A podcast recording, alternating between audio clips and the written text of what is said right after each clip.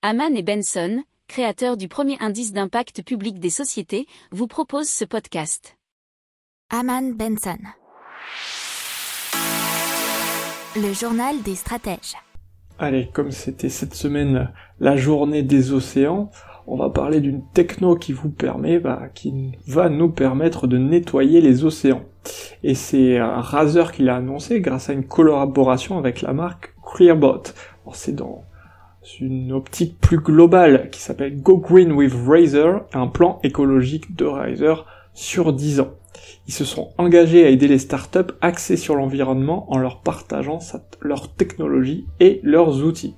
Alors, Clairbot, c'est une entreprise qui est à l'origine de robots nettoyeurs ayant la capacité de reconnaître les déchets marins et de dépolluer les mers.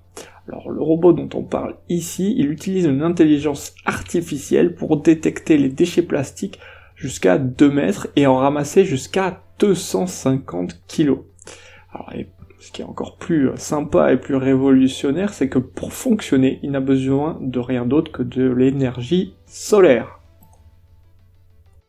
N'oubliez pas de vous abonner au podcast, mais pourquoi pas aussi à notre newsletter La lettre des stratèges qui est gratuite, vous en trouverez dans les infos de l'émission, mais aussi sur notre site internet Aman Benson Stratégie, rubrique média La lettre des stratèges.